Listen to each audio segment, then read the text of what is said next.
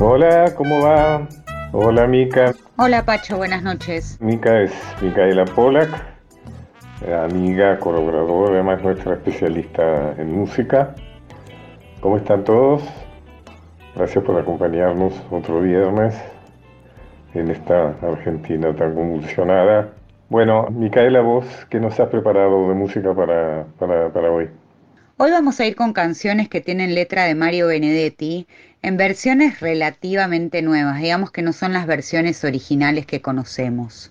Qué bueno, Mario Benedetti, yo lo conocí bien, fue un amigo. Sí, claro. Eh, creo que sabés, inclusive creo que lo viste. Yo hice un espectáculo sobre su obra que se llamó A la izquierda del roble, que es el nombre de uno de sus poemas eh, más celebrados. Sí, fue muy bueno. Se hizo durante dos temporadas en el Centro Cultural de la Cooperación, ese maravilloso teatro que está en la calle Corrientes, frente al Teatro San Martín. Y habíamos empezado la tercera temporada cuando se desencadenó eh, la pandemia en, el, en marzo del 2020. Claro. Pero nos han anunciado que quieren seguir haciéndola en la sala grande, así que bueno, estamos esperando que disminuya un poco todo esto y que se pueda la sala grande del, del, Centro Cultural de Operación es una, una sala eh, importante, o sea que con el aforo reducido, de cualquier manera tiene bastante público. Claro, va a pasar y se va a hacer y vamos a estar de nuevo ahí. Bueno, hoy vamos a hablar, en términos, en temas, en tiempos de pandemia, vamos a hablar de un momento en el cual una enfermedad cumplió un papel importante en nuestra historia. Una enfermedad epidémica, también pandémica, que es la malaria. La malaria, como, sabes, como saben, es transmitida por un mosquito y todavía causa 200 millones de enfermos en nuestro mundo y de ellos mueren un montón, como 600 mil por año. Eh, es, una, es una enfermedad transmitida por mosquito y tiene que ver con malas condiciones de, higiene, ¿cierto? pantanos, en fin, pobreza, miseria. Vamos a hablar de algo que le pasó a San Martín y la toma de Lima. San Martín desembarcó en Pisco y estaba con su ejército en las afueras de Lima, planeando cómo tomar esa plaza defendida por un experimentado y bien armado ejército realista comandado por jefes fogueados en las guerras napoleónicas, eh, fue entonces cuando sucedió algo que modificó la situación.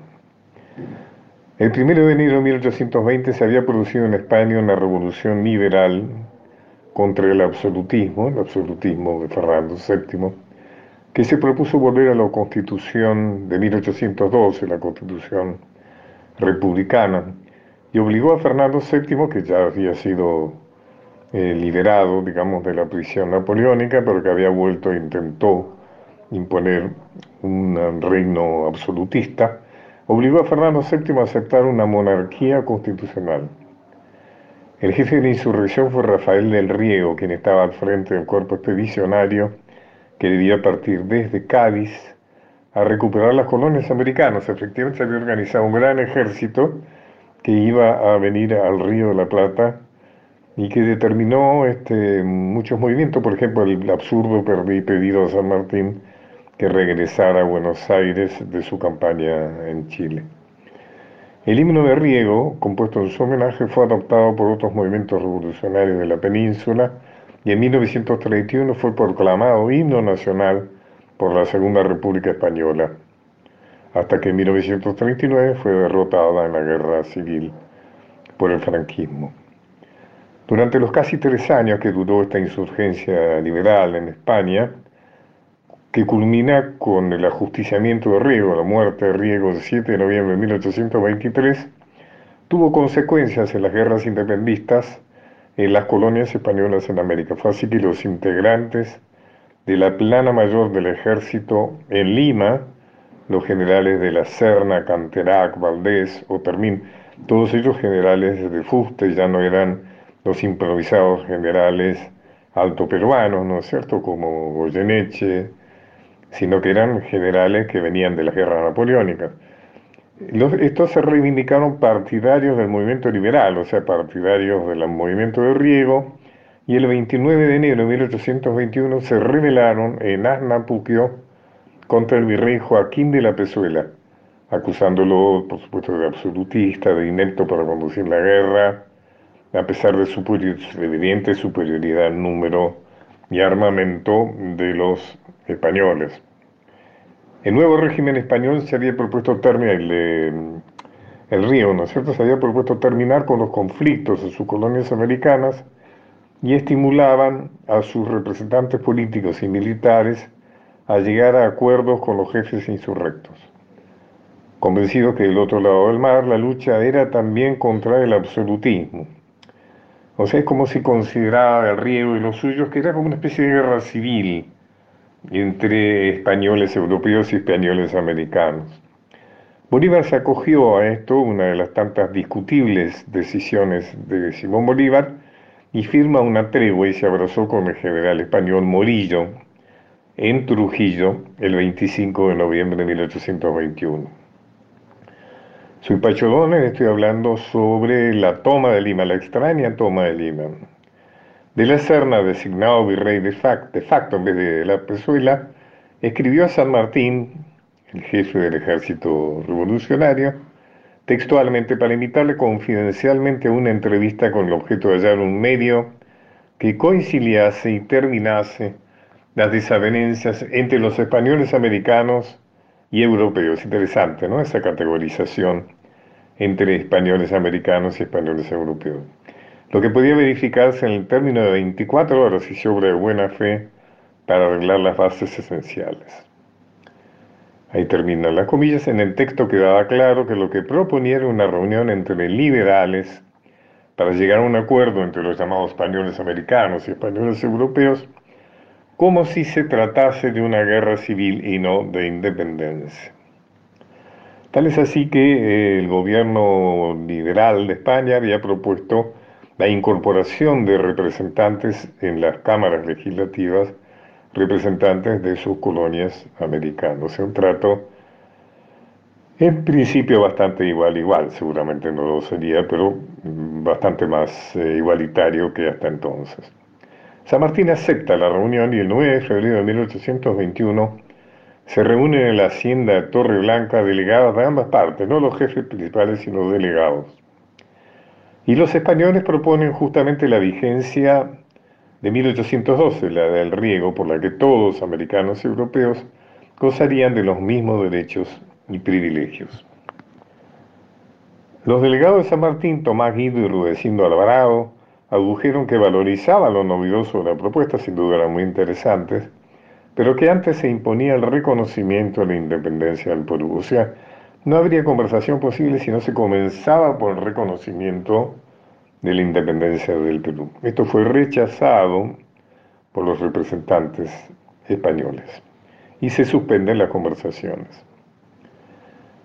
Eh, San Martín, para demostrar, digamos, eh, que, que no cejaba en su campaña militar, envía al general Miller, un inglés, a las órdenes de San Martín, que también luchó a las órdenes de Bolívar, al frente de un millar de hombres a tomar los puertos, los llamados puertos intermedios, y así conectar, perdón, desconectar, o sea, cortar la comunicación marítima entre Lima y el sur del Perú.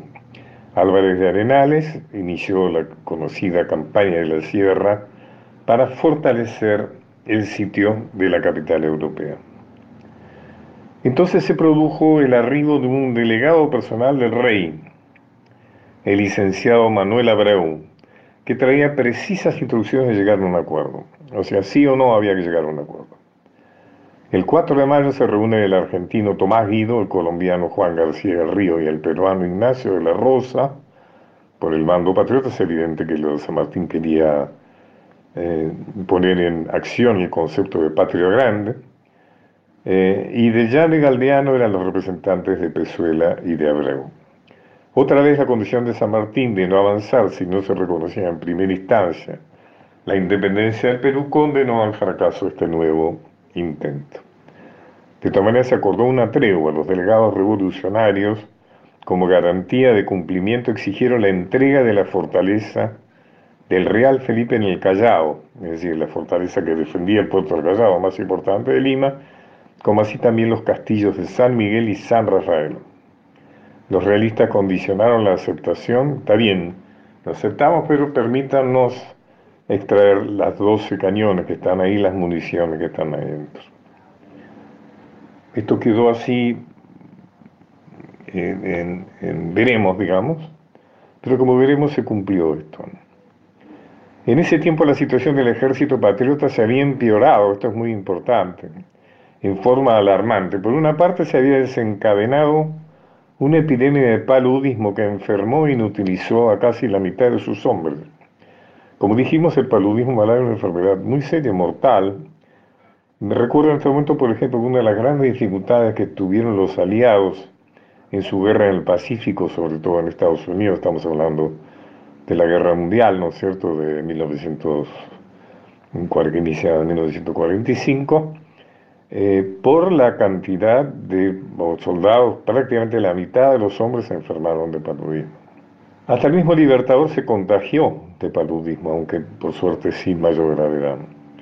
También llegó la mala noticia de la precaria situación de, de, la, de la muerte, ¿no?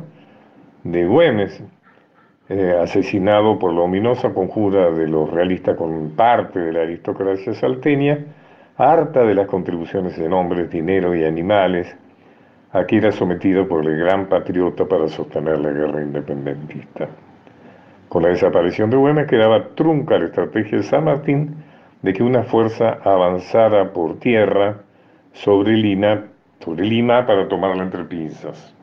Él se ocuparía sobre todo de tomarla eh, por mar y por, tierra, digamos, por, desde el sur, y Güemes avanzaría eh, por el este.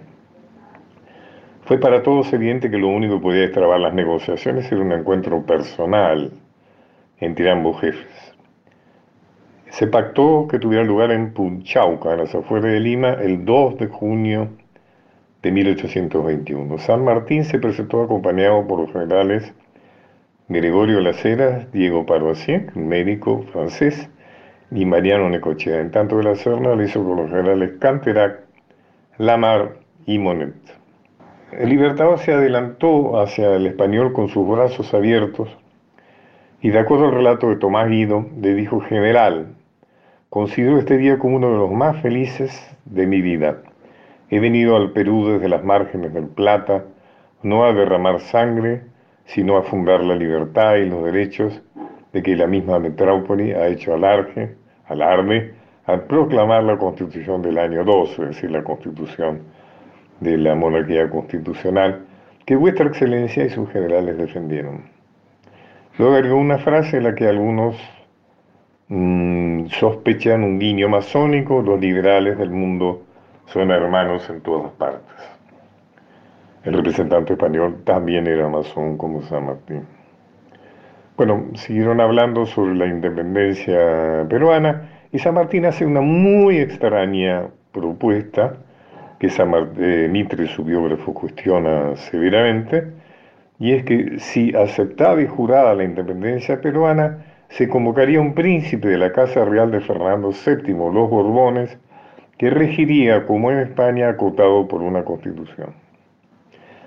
San Martín siguió con esta extraña propuesta. Mientras esperaba el arribo del príncipe elegido, gobernaría el Perú una regencia presidida por De la Serna, es el jefe español, y compuesta por tres corregentes, uno elegido por el mismo virrey, otro por San Martín y otro por una junta constituida por las provincias peruanas que redactarían un borrador de constitución que luego sería convalidada por el Congreso. Es decir, que el poder prácticamente estaría en manos de De la. ¿Cuáles son las razones de esta extraña propuesta sanmartiniana? Por una parte, si los realistas lo aprobaban, se cumplía con el objetivo principal que era sancionar la independencia del Perú. Fíjense que esto era tan importante que de la Serna, si bien al principio lógicamente se entusiasma con la extraña propuesta de San Martín, luego la rechaza. Dos, San Martín no ignoraba que estaba en una posición de extrema debilidad para continuar la guerra. A la peste y a la desaparición de Güemes se sumaba la falta de apoyo de su patria, donde gobernaba Rivadavia, su eh, enemigo, y tampoco lo, tampoco había tampoco recibía actualmente apoyo de, del gran sponsor de la expedición al Perú, Bernardo Higgins, cuya posición en Chile era en esos tiempos ya muy débil. Aunque hubiera que pagar un precio, posiblemente habría pensado San Martín, terminar la guerra, había que terminar la guerra sin correr el riesgo de una derrota. Eso era una posibilidad tentadora. Pero lo que yo pienso es que se trató de una maniobra dilatoria. Eso mismo lo hice en una carta a O'Higgins, donde le escribí, las negociaciones han seguido demorándolas por mi parte. Es decir, yo he seguido demorando las negociaciones, primero para que se repongan los hombres y caballos de la división de Arenales, segundo para reponer mis enfermos que no bajan de 1200. Rudecindo Alvarado, como vimos fue uno de sus delegados, refiriéndose a la negociación, a la intriga que dio tiempo para superar aquella espantosa situación. Es decir, está claro, San Martín hace extraña propuesta porque necesita que sus hombres se curen. Fue así como finalmente la capital de Perú, Lima, se rinde se rinde, sus hombres, sus oficiales, sus soldados la abandonan y San Martín entra sin disparar un tiro, tranquilo, sin aceptar honores, al paso de su caballo, con una, leve, con una muy breve escolta. Ingresa en Lima el 12 de julio de 1821 y el 28 de julio proclamó la independencia peruana. Pero no terminan acá los sucesos, vamos a seguir hablando qué pasó después que San Martín declara la independencia peruana y se apodera de Lima. Bueno, vamos a terminar este bloque con alguna de esas bellas canciones inspiradas en Benedetti. Arranquemos para sacarnos la malaria. ¿Qué malaria, no? Es una expresión también incluso. Vamos a escuchar Defender la Alegría en... Es una letra de Mario Benedetti, como dijimos que íbamos a escuchar hoy todas letras de este poeta uruguayo, con música en este caso de Joan Manuel Serrat. Conocemos su versión, Defender la Alegría, que está incluso en un disco que Serrat hizo dedicado a letras de Mario Benedetti, que es El Sur también existe. En este caso fue una canción que utilizó el PSOE, el Partido Socialista Obrero Español, en 2008 en la campaña de Rodríguez Zapatero y es una versión coral, no coral porque suene un coro, sino porque se escuchan distintas voces, están el propio Joan Manuel Serrat, obviamente, también está Miguel Bosé, Joaquín Sabina, Soledad Jiménez, Víctor Manuel, Ana Belén. Hay actores también como Imanol Arias o María Barranco. En el video que podemos ver en YouTube está el propio Rodríguez Zapatero participando. Después, bueno, eso terminó en lo que terminó ese gobierno, pero la, versión es linda y es rara y queremos compartirla esta noche. Defender la alegría como una trinchera defenderla del caos y de las pesadillas, de la jada miseria y de los miserables, de las ausencias breves y las definitivas, defender la alegría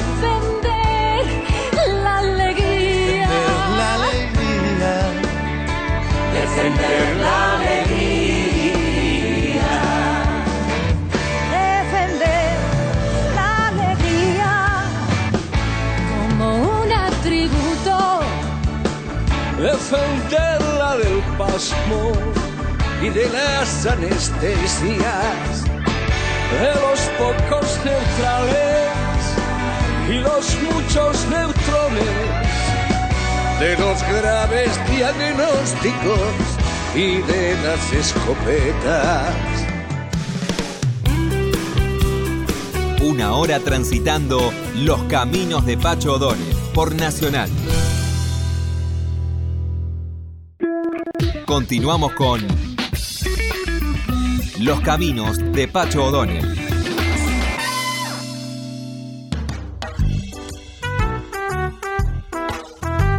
Mica, bueno, eh, recibamos al próximo entrevistado con una buena música. Vos elegí. En enero de 2017 se incendió la Catedral de San Nicolás en la provincia de Buenos Aires y casi tres años después, en noviembre del 19, se hizo un concierto para celebrar la reconstrucción. Fue en la propia catedral y fue dirigido por Lito Vitale, que en la versión que vamos a escuchar ahora de Alberto Favero y Mario Benedetti, Te Quiero, toca Lito Vitale junto a Elena Roger con su voz maravillosa y un momento muy especial en San Nicolás. Si te quiero es porque sos mi amor, mi cómplice y todo.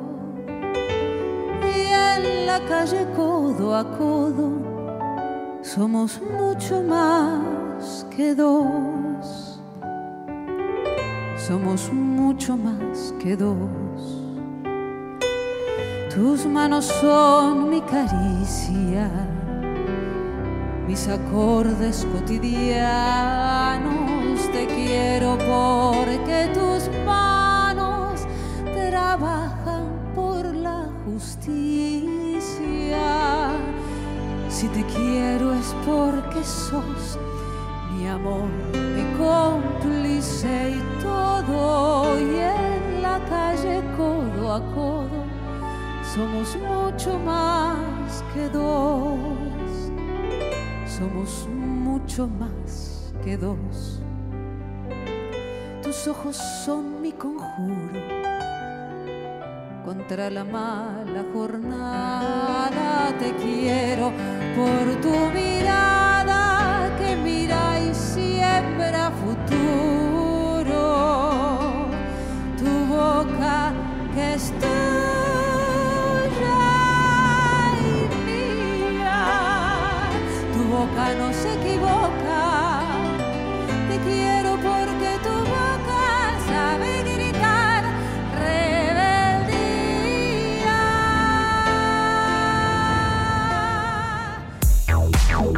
Pacho O'Donnell está en Nacional, la radio pública.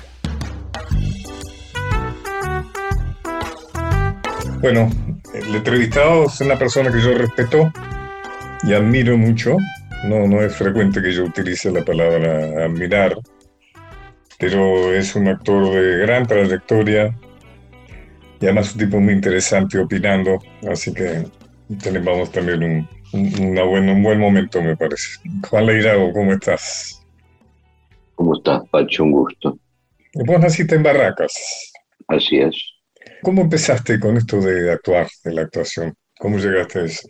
En realidad, eh, bueno, esto que voy a decir lo, lo, fui viendo después, ¿no? En mis análisis y demás. En realidad, lo que yo, buscaba era un grupo. Yo en el, en el barrio me sentía como que tenía unos pensamientos este, que no eran los pensamientos adecuados que, que el mandato me, me imponía. Y en realidad lo primero que pensaba era que yo era el que estaba totalmente equivocado y raro. Entonces, eh, un, una, por ejemplo, jugaba al fútbol que me encantaba, pero en la mitad me ponía a reír, o no, o, me aburría un poco cuando iba a bailar, o no lo pasaba bien. Y una amiga me dijo, mira, yo estoy haciendo, esto obviamente no se lo decía a nadie, como yo era el culpable, digamos, que tenía que hacer cargo yo de mis pensamientos. Y una amiga, un teatro, en un grupo, de un barrio, ahí cerca de la cancha de San Lorenzo, en la calle San Yartú, venite. Y yo fui para ver qué hacían, no, Iba mucho al cine, pero no había ido nunca al teatro y nunca me había este, puesto en la cabeza o había surgido la necesidad de ser actor. Menos ahí cuando fui a ver, fui a ver un grupo de gente. Y me di cuenta que ese grupo de gente jugaba y eran medios raros como, como yo y jugaban y hacían personajes y se vestían de otra forma y jugaban. Y a mí, ante, entre el, advenimiento de la adultez, una de las cosas que más me, preocupaba era el hecho de dejar de jugar y de convertirme en una persona grande que ya tenía que saber qué quería ser y ser, y yo no tenía la más mínima idea de lo que quería ser y ser. Este, entonces me enganché en eso, en mirar eso, y un día, como suele pasar a veces, ¿no? El director me dice, bueno, subí, tenemos que hacer un personaje tal y tal. Se, se ensayaba para hacer una, una obra para los familiares y amigos una vez al año.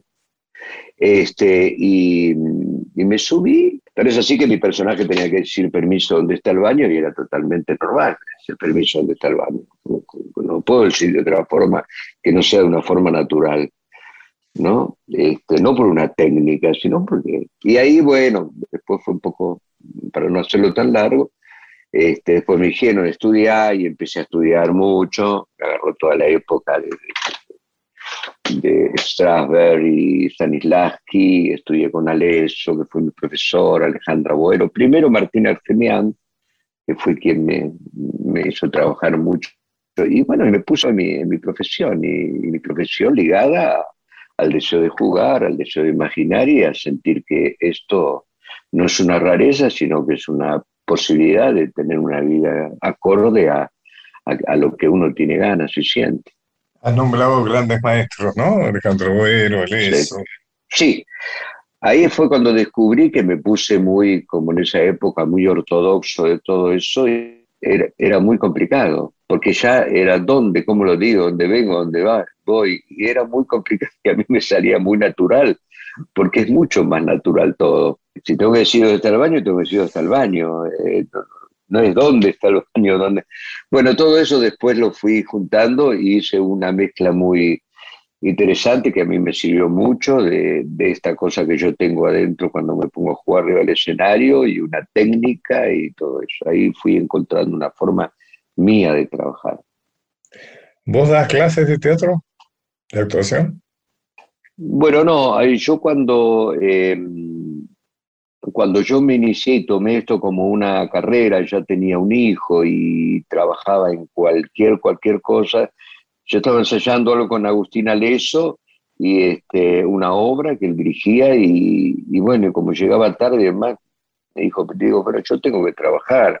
Y yo, bueno, deja todo ese trabajo y ponete a dar clases en, en, un, instituto que él con Saulo Benavente habían creado, que se llamaba Interar, creo, por la calle Chile. Eso fue ya la época de, del proceso y todo eso, ¿no? Duro. ¿Actualmente estás dando clases? No, no, no, no, no, no, no fue la única experiencia y no, no, no. Me piden mucho, pero no me, me dan ganas de actuar cuando doy clase, entonces no, no, no, no doy, no, no, no me divierte.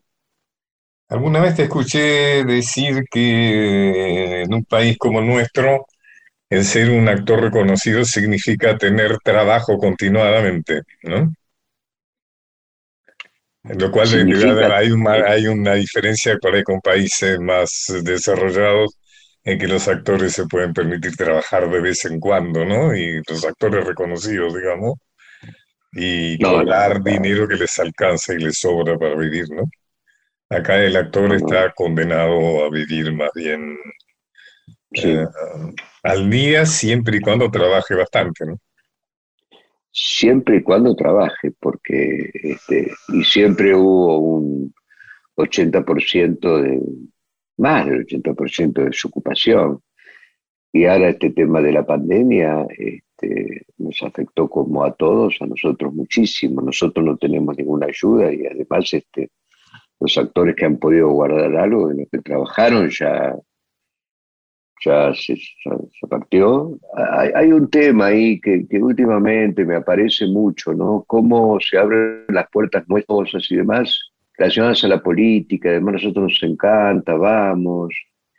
Y, a veces, últimamente, esto no, no lo dije, me está empezando a pasar. Hay como algo de utilización que, que no me gusta, que me duele, más que desde un lugar ideológico, por ahí quién, quién te utiliza para esto o para lo otro, hay algo de, una cosita que me está pasando que, porque yo he participado en muchas de esas cosas y, y todo bárbaro y bárbaro, pero después, este, nada, hasta el momento de que eh, somos totalmente ignorados.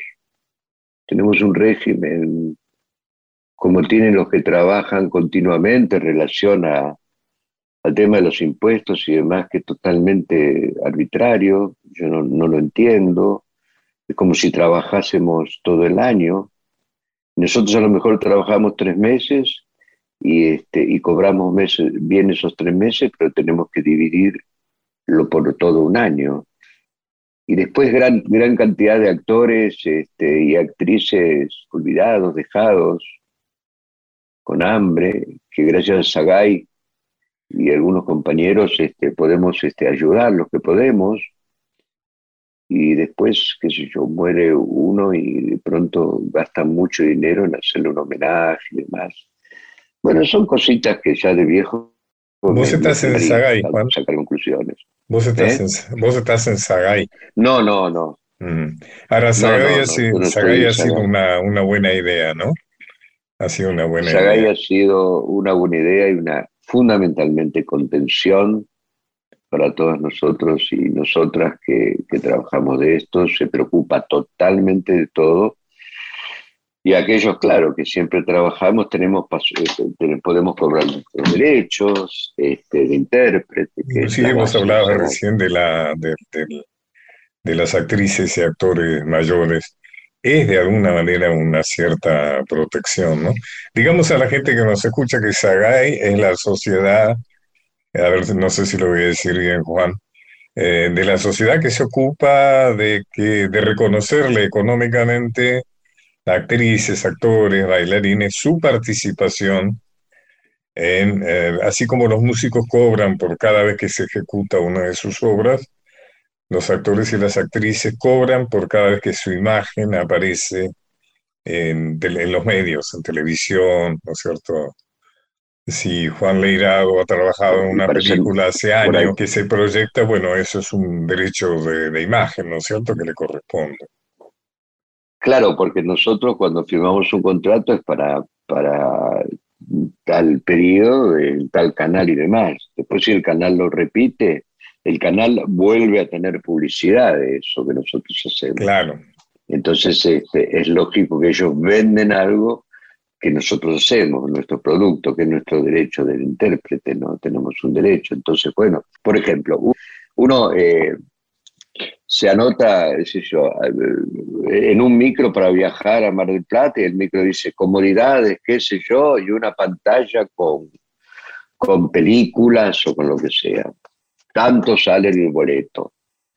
Entonces está dentro de la oferta de, lo que le da el micro. Y, pero ¿qué es lo que hay adentro? Adentro de eso hay personas que hicieron ese trabajo y que ahora están utilizadas, bien utilizadas, para que la gente pague un poco más para ver la televisión donde ellos están.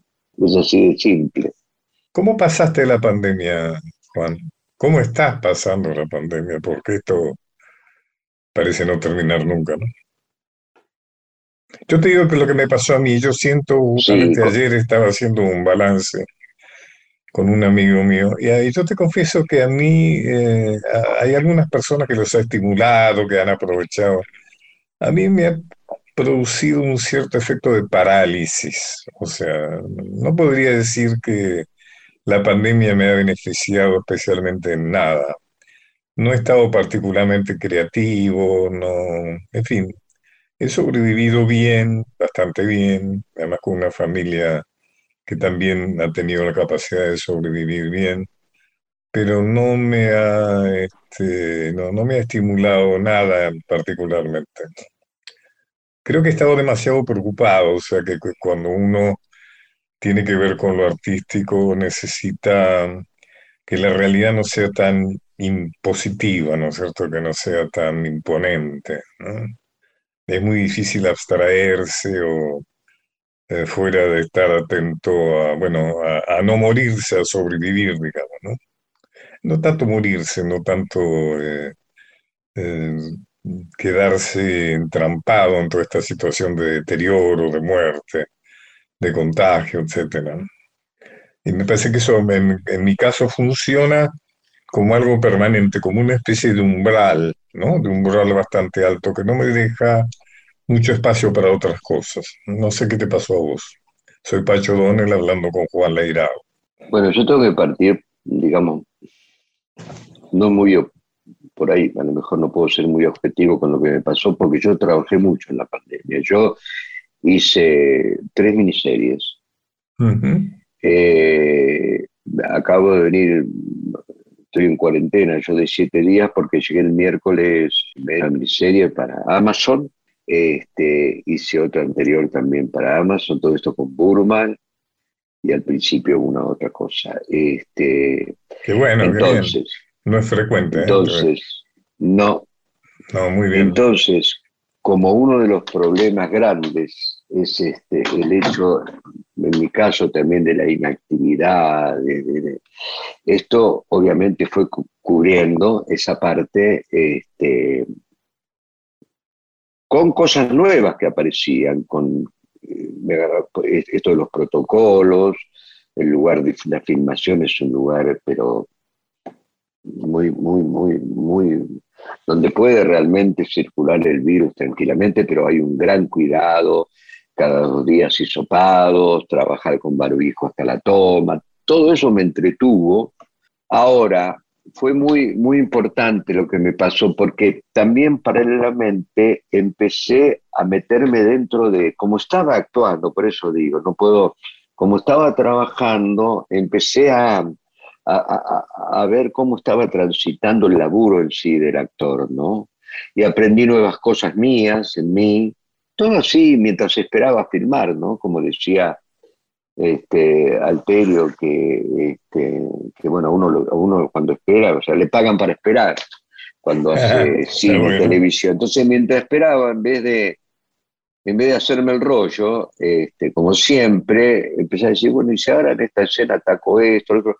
Había una afuera que, que no me daba las ganas de proyectar otras cosas. Ya con el adentro tenía mucho para trabajar. No podía proyectar irme con mi mujer al mar, no podía proyectar ir con mis amigos a, a comer. Entonces la falta no fue tan grande. De todas maneras, así todo, lógicamente, obviamente me pasaron muchas cosas mías internas, no solamente con el trabajo. Vos sos dramaturgo, vos sos también autor, entonces la pregunta sería si realmente tuviste condiciones como para poder crear, como para poder escribir. Bueno, a mí me pasa con la escritura que, no soy un gran capacitado con la, escritura, entonces yo tengo muchas ideas, soy un, he sido siempre muy autogestor de mis cosas. Cuando me faltan las cosas o me faltan las obras, yo empiezo a esbozar algo con mucha dificultad en el sentido de que cuando estoy escribiendo ya estoy viendo cómo actuarlo. Entonces me distraigo de la escritura y ahí aparece un conflicto muy extraño y este, que, que no me hace demasiado feliz. Yo diría que cuando escribo, escribo más que, que por placer, escribo por necesidad de hacer algo, de copiar algo que tengo en mente. Entonces, por eso escribí una, obra con Lisandro Fick, que, que, fue, bueno, claro, que fue, de mi, claro, que fue de mi, de mi creatividad y que la trabajamos juntos. ¿Pintas también? Sí, pinto. También de la misma manera. Hago muchas cosas y, o sea, no, no, no me considero para nada, me han dicho de exponer y demás, pero no, son momentos este, que yo me mando a, hacer porque necesito expresarme, como cuando te conté al principio que necesitaba expresarme un estado, una forma, una personalidad cuando era chico. Digamos, son cosas que tienen que ver con mi vida este, y con eh, nada, con, con siempre con, con, lo que te dije también al principio, que es este, tener una contención, un espacio donde pueda, donde pueda hacer esas cosas. Lo que pasa es que, que estuve todo el tiempo pensando a ver cómo me estaba sintiendo para ver si tenía que modificar algo.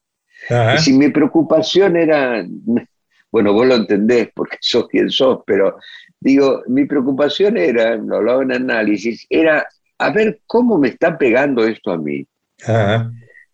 Eh, y de pronto empecé a descubrir que me estaba pegando mal como a todos, eso está claro, muy mal, pero internamente, a ver, estaba me descubrí preparado para esto.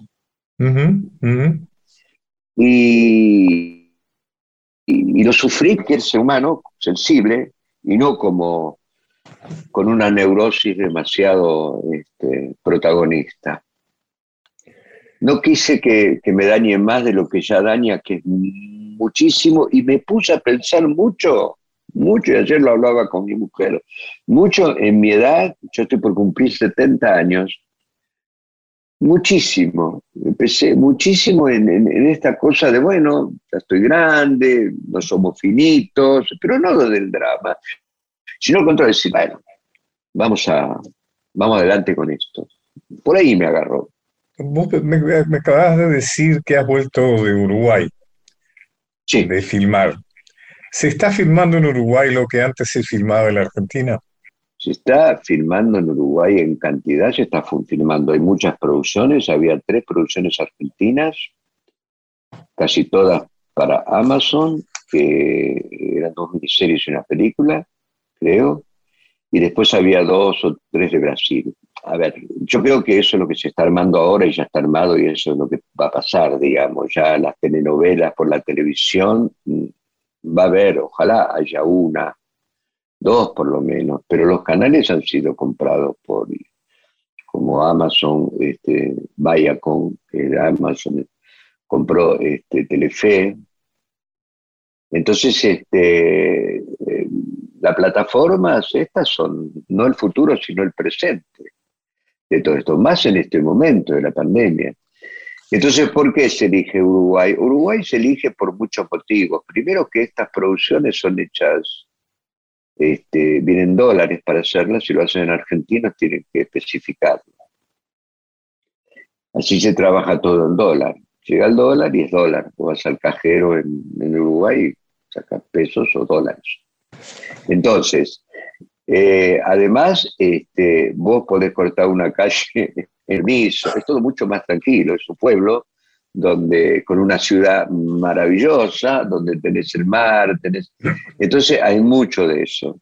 Argentina está cerca, los actores están cerca, nos comimos mucho tiempo de espera entre algunas jornadas y otras, que a lo mejor había que esperar porque uno tenía una escena hoy y después otra dentro de una semana, porque en, la en normalidad uno iba, qué sé yo, venía en buquebús y se iba, pasaba dos días acá. No, ahí me tocaron 15 días de estar ahí sin filmar. Es así, evidentemente. Es una mala noticia para la Argentina, ¿no? Eso, ¿no? Por supuesto, ¿no? Sí, sí, sería, buena, sería bueno si se pensase lo que, lo que habría que hacer realmente en, en relación a eso, es decir, ¿por qué no producimos acá?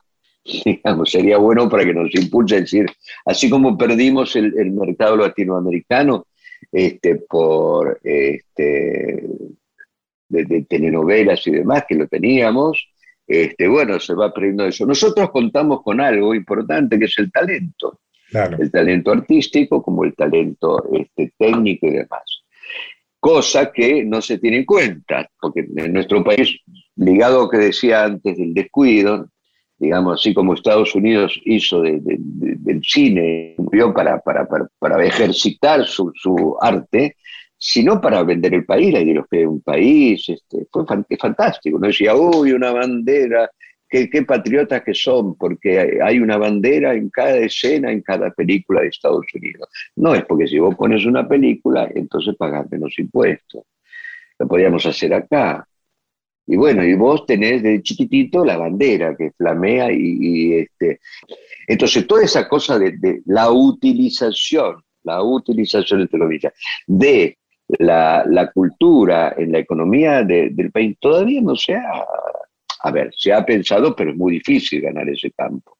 Pero ¿qué pasa? Vuelvo al principio. Nosotros tenemos el talento, entonces siempre van a tener que contar con nosotros con los técnicos, con, uno de Argentina van los actores y las actrices, y va el, director de fotografía, el director de producción, lo, que está arriba de, este, de la pirámide. Y después, bueno, en los lugares se contrata todo lo otro que también es importante. es lo que hay, es lo que viene, y, hay algo que sí me interesa de eso, sin entrar en profundidad, porque uno puede profundizar esto a nivel económico, político, cultural, ¿no? También. Yo me, me guío más últimamente por lo cultural. Digo, además, que se compite con calidad. No digo con calidad de temática, porque uno ve cada cosa, pero sí con, calidad del producto, de, todo, de cómo se hace. No puede ir cualquier producto, no se puede hacer cosas. No se pueden grabar, digo, para los actores y actrices, eh, por jornada 15 escenas. No, como se hace acá. Se graban dos. Y acá se hacen como 15 escenas porque igual sale, nosotros sin libro improvisamos, ¿viste? Como es, se improvisa, se hace eso, y son dos escenas. Y para cada escena a lo mejor está seis horas se toma de acá, se toma de acá, se labura muchas cámaras, se da vuelta, se hace cine. Entonces uno después cuando lo ve dice, bueno, está muy bien hecho. A eso sumado al talento argentino, me parece que nos va a servir en ese aspecto. Eh, tenés un hijo actor, ¿no? No, eh, no es actor, ahora bueno, fue, eh, está en la producción, trabaja una productora que es socio amigo, tengo tres hijos, este, Luciano, que es el grande, que está en esta cosa, mi, nuestro otro hijo, que es Manuel, está en Berlín, ahora está haciendo una maestría, y después tenemos a Victoria, que es la más chica, este, que vive en un, no le gusta que diga pueblo, pero vive en un pueblo, en, porque le agarro todo un pueblo, en, en Tucumán, muy alejado de todo, en medio casi de, de la nada, que es casi el todo. Así que lo tenemos bien repartido. El que está más cerca es Luciano, el grande. Sí, yo sabía que estaba en el campo de la, de, la creación, ¿no? de, sí. pero creí que era actor, no sé que era. Fue, fue. Escúchame, Juan, bueno, ha sido un gusto muy grande charlar con vos. Eh, ¿Qué proyecto tenés ahora, inmediato?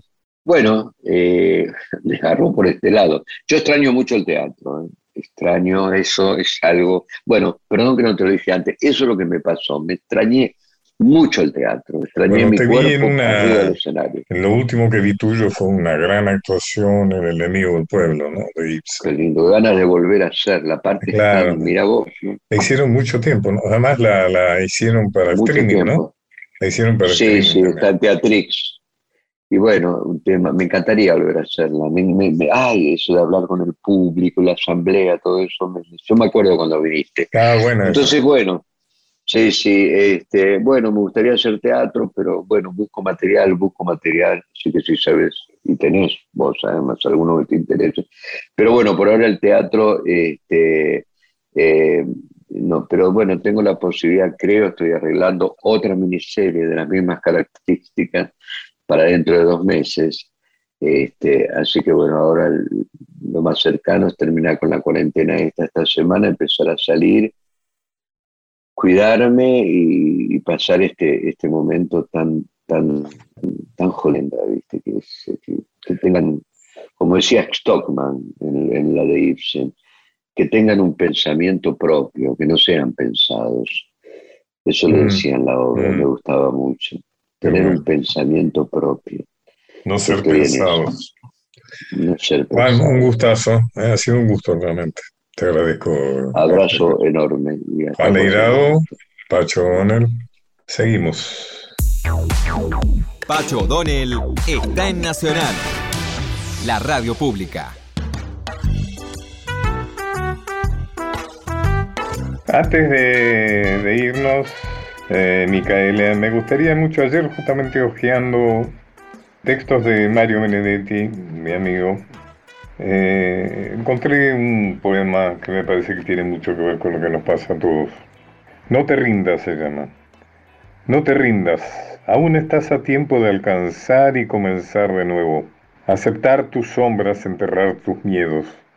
Liberar el lastre, retomar el vuelo. No te rindas que la vida es eso continuar el viaje, perseguir tus sueños, destrabar el tiempo, correr los escombros y destapar el cielo. No te rindas, por favor, no cedas. Aunque el frío queme, aunque el miedo muerda, aunque el sol se esconda y se calle el viento, aún hay fuego en tu alma, aún hay vida en tus sueños. porque la vida es tuya y tuyo también el deseo, porque la has querido y porque te quiero. Porque existe el vino y el amor es cierto, porque no hay heridas que no cure el tiempo. Abrir las puertas, quitar los cerrojos, abandonar las murallas que te protegieron. Vivir la vida y aceptar el reto, recuperar la risa, ensayar el canto, bajar la guardia y extender las manos, desplegar las alas e intentar de nuevo, celebrar la vida y retomar los cielos. No te rindas, por favor, no cedas, aunque el frío queme, aunque el miedo muerda, aunque el sol se ponga y se calle el viento, aún hay fuego en tu alma, aún hay vida en tus sueños, porque cada día es un comienzo, porque esta es la hora y el mejor momento, porque no estás sola, porque te quiero. Pacho O'Donnell está en Nacional, la radio pública.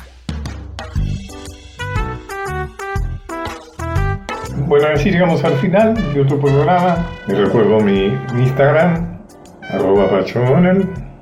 Y bueno, Mica, un saludo para vos, otro para eh, los buenos, buenísimos técnicos que tenemos, Nacho, Diego, y despidámonos con, con otro tema. Bueno, en este recorrido escueto que hicimos por versiones nuevas de temas con letras de Mario Benedetti, en este caso otra vez con música de Alberto Favero, vamos a escuchar ¿Por qué cantamos? Este himno que en estos tiempos tiene una connotación distinta a la que ha tenido en otras épocas, pero que siempre es un canto a la esperanza. En este caso lo hizo el Coro Voz Latina, que es un grupo de cantores latinoamericanos que se reunió en Cremona, Italia, para recobrar un poco en esa lejanía la música latinoamericana. En este caso fue además un experimento, podríamos decir, a distancia, porque es un coro que cantó este tema y lo grabó en pandemia, en el más estricto aislamiento en Italia, así que lo que escuchamos es realmente una maravilla porque cada cual estaba en su casa y llegaron a esta hermosísima versión de Por qué cantamos. Si cada hora vino con su muerte, si el tiempo era una cueva de ladrones, los aires ya